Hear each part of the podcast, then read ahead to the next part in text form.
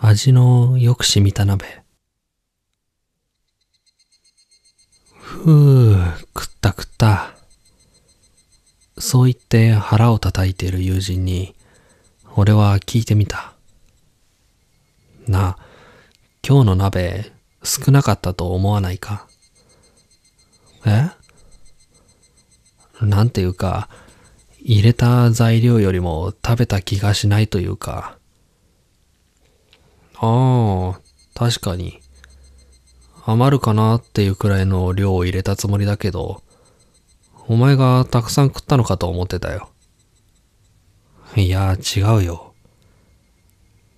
そう。最近こんなことが続いている。友人と一緒に鍋パーティーをやるのが最近の流行りなのだが、うちで鍋をすると、決まって鍋の量がちょっと少なくなるのだ。俺はな、この鍋のせいだと思っている。と、俺は友人にこの土鍋のことを話した。もしかしたら、この鍋が鍋の具を食べてしまっているのではないかと。はあ？なんだそりゃ。ほら、中華鍋なんかは使ってると油が染みて料理がしやすくなるとか言うだろう。あとは、この土鍋みたいな鍋も使えば使うほど味が染み込むなんて話を聞いたことがあるし。ほう、それで？だからさ、この鍋も味を自分に染み込ませるために鍋の具材を食べているんじゃないかなって。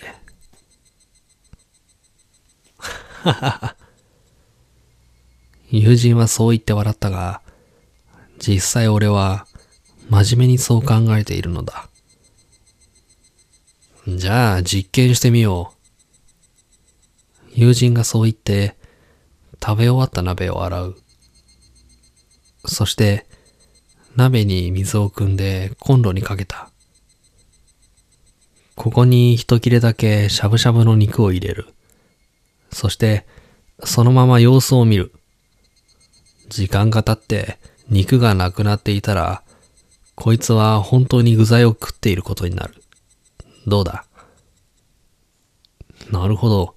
それはいい。俺は実験に賛同した。さて、鍋に肉を入れて1時間ほど経った頃。おいおい。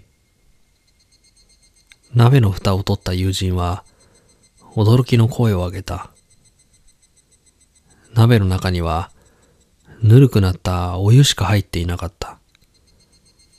ほらお前がこっそり食ったんじゃないのか？そんな暇なかっただろう。まあ、そうだな。不思議がある友人が帰った後、俺は鍋を戸棚の奥深くに封印した。冗談じゃない。こんな不気味な鍋使ってたまるか。鍋を封印して数ヶ月ほど経ち、もはや鍋の存在を忘れていた頃、突然、戸棚の奥から、バキッ、ボキッと、凄まじい音が聞こえた。俺が慌てて戸棚の奥を確認すると、なんと、鍋の蓋がバキバキと割れている。そして、割れた鍋の蓋は、ボリボリと鍋に食べられてしまった。なんだこりゃ。俺は思わず、間抜けな声を出した。どうやら鍋は、腹が空きすぎて、自らの蓋を食べてしまったらしい。俺は恐ろしくなり、鍋を捨てることにした。しかし、と思う。この鍋を捨てて、ゴミ処理場の人が鍋に触れてしまったら、もしかしたら、その人の指や腕が食べられてしまうかもしれない。そう考えた俺は、鍋を粉々に粉砕することにした。トンカチを探し出して、俺は思い切り鍋に振り下ろした。が、ダメだった。トンカチの先端がバリボリと鍋に食べられていく。俺は友人に助けを求めた。うーん。やってきた友人は鍋を見ながらうなった。よし、俺に任せておけ。どうするんだ？まあ見とけ。そう言って友人は、まず鍋をシンクに置いた。そして、蛇口をひねって水を出す。蛇口の下に置かれた鍋は、水をそのままごくごくと飲んだ。はは、喉も乾いてたみたいだな。友人は鍋にどんどん水を飲ませる。すると、しばらくして鍋は水を飲むのをやめ、元の鍋のように水を溜め始めた。よーし。友人は鍋を持ってその水を捨てた。次はこうするんだ。友人は今度は鍋をコンロの火にかけた。何も入れなくていいのか入れたら食われちまうからな。友人はそう言ってにやりと笑う。しばらく鍋を火にかけていた友人は、そろそろだな。離れてろ。と言って、鍋を鍋つかみで持った。俺が半歩下がると、友人は鍋をシンクに置いて、そこに冷水を浴びせかけた。すると、バキッと音がして、鍋が粉々に割れた。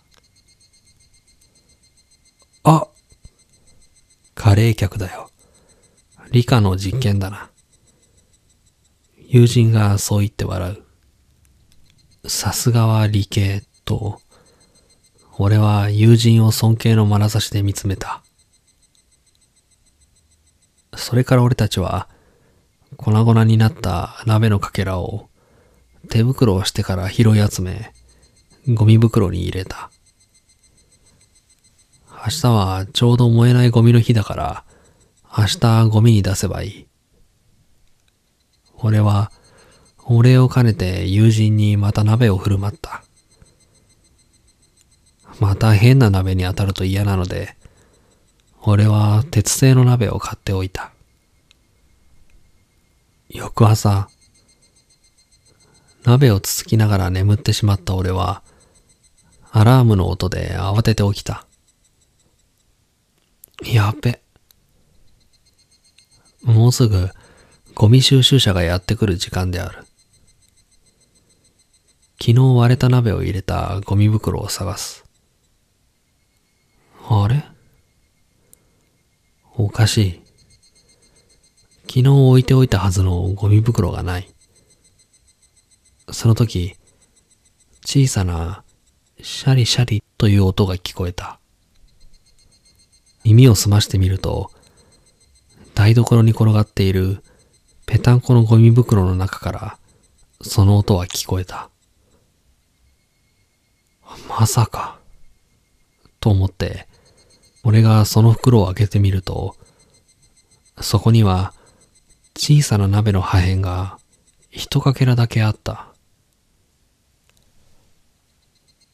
共食いだな。いつの間にか起きていた友人が肩越しに言う。